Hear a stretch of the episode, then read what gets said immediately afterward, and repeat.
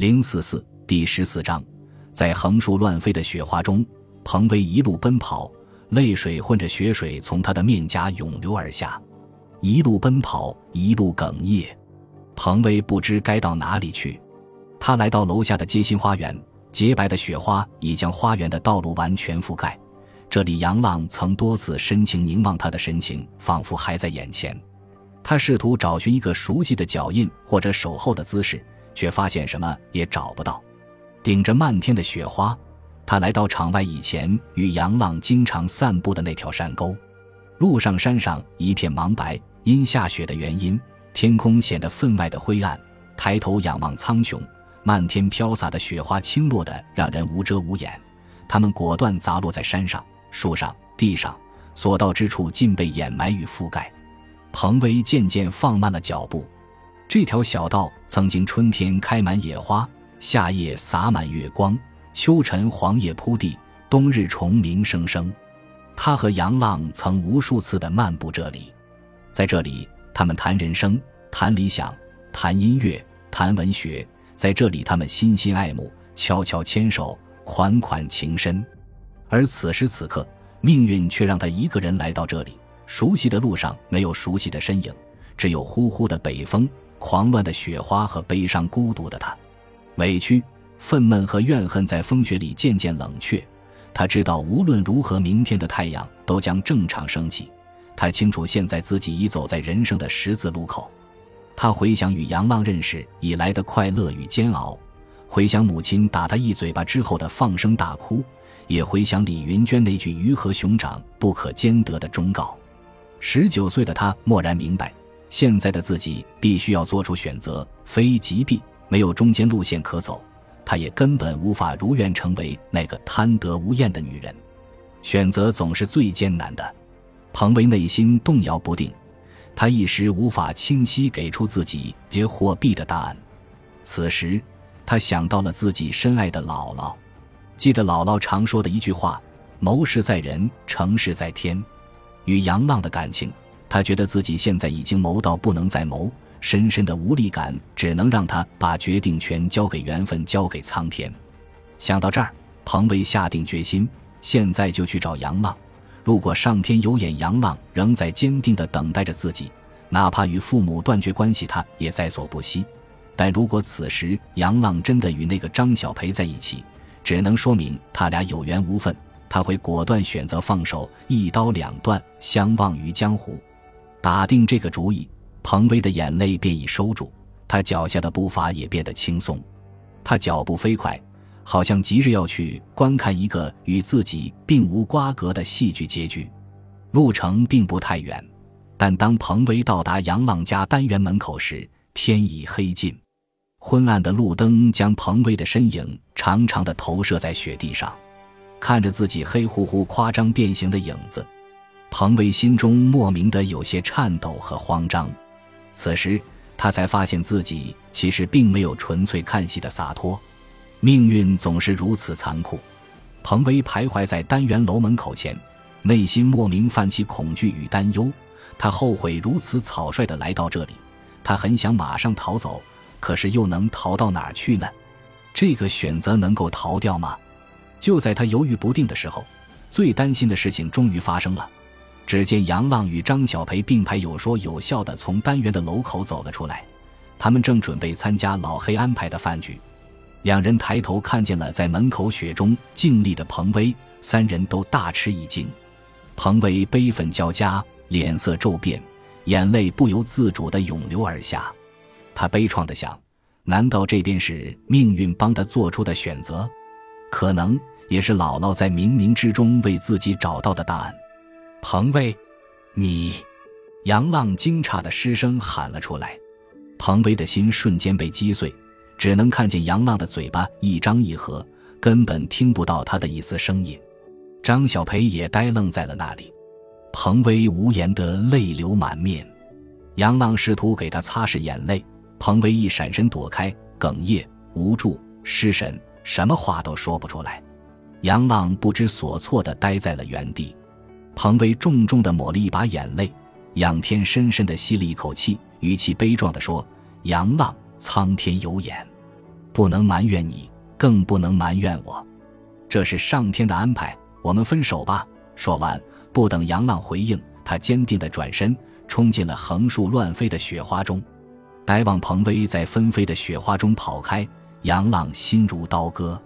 他真想跑上去追彭威，抱他、吻他、安慰他，但一想到王三妹白天到他家里还钱时说的那些过分的话，想想彭威现在已是清华大学的高材生，而自己只是民办大学的走读生，心中就泛起一层又一层的凉意。他知道自己深爱彭威，但这又能怎么样？他不能要求彭威为了爱情而抛弃家人。还有，刚才王三妹当着家人的面大肆撒泼，为反击王三妹，他违心的说出自己的对象是张小培。话一出口，他就后悔不已，觉得自己背叛了彭威。但现在看来，这也许正是上天最好的安排。想到这儿，杨浪心中不再为自己的言行追悔。见张小培仍呆愣一旁，他一把拉起他，没心没肺地说：“走，咱喝酒去。”张小培吃惊地望着杨浪，眼中难以置信的疑惑很快变成意外的惊喜。一路上，杨浪也不说话，急行军一般朝着喝酒的地方快步而行。这种快让张小培有些跟不上，他不时小跑几步才能跟上杨浪。到达吃饭的地点，老黑、宋飞。二毛和蓝大哥已经到齐，啤酒也已倒上。杨浪也不说客套话，上前端起一杯酒一饮而尽，又拿起酒瓶准备倒酒。宋飞一把按住杨浪的手，说：“这还没上菜呢，你少喝点。”杨浪重重地瞪了他一眼，蛮横无理地说：“松开！”张小培心知肚明，对宋飞说：“让他喝吧，一醉能解千愁。”宋飞松手。杨浪倒满酒，再次一饮而尽。服务员端着托盘进来，放下两盘凉菜。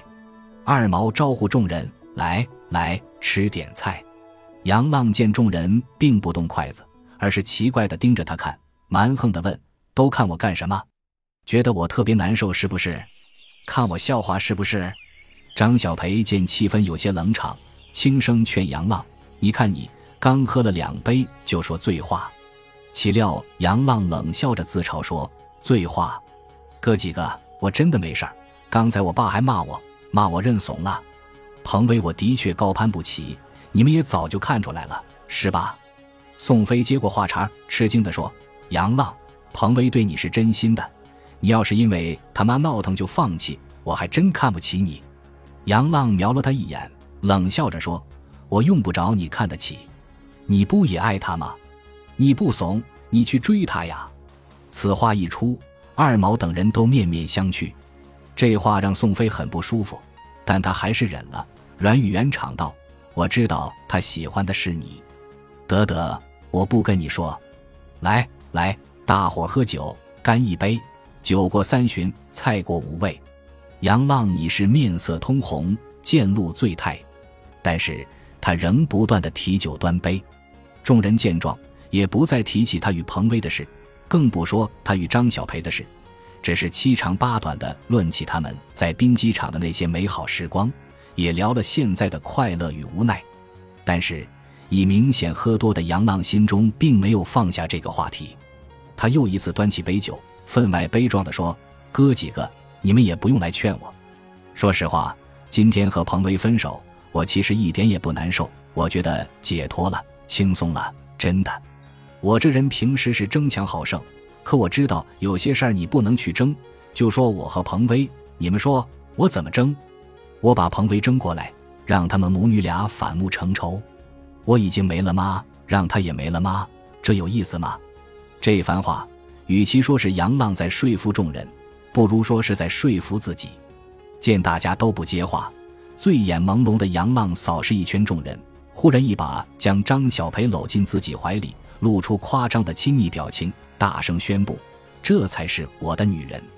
今儿个我杨浪给你们宣布，张小培啊，和我从幼儿园到初中就在一起玩的张小培，她，她是我的女人。”宋飞等人尴尬的笑笑，张小培一下子涨红了脸，气恼的一把推开杨浪，闹道：“真是酒壮怂人胆！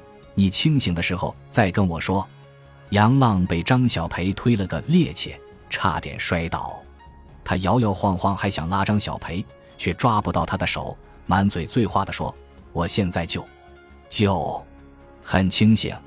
我妈死了以后，对我，对我最好的人就是，就是你，妈妈，我想你呀。”说着说着，哇的就吐了出来。老黑见杨浪已喝吐，又想明天就是大年三十，于是宣布散场。宋飞和蓝大哥主动提出送杨浪回家，但杨浪耍酒疯拒绝了，执意要张小培陪自己一醉方休。张小培倒也大方，先让众人回家，独自带着杨浪到自己的店里醒酒。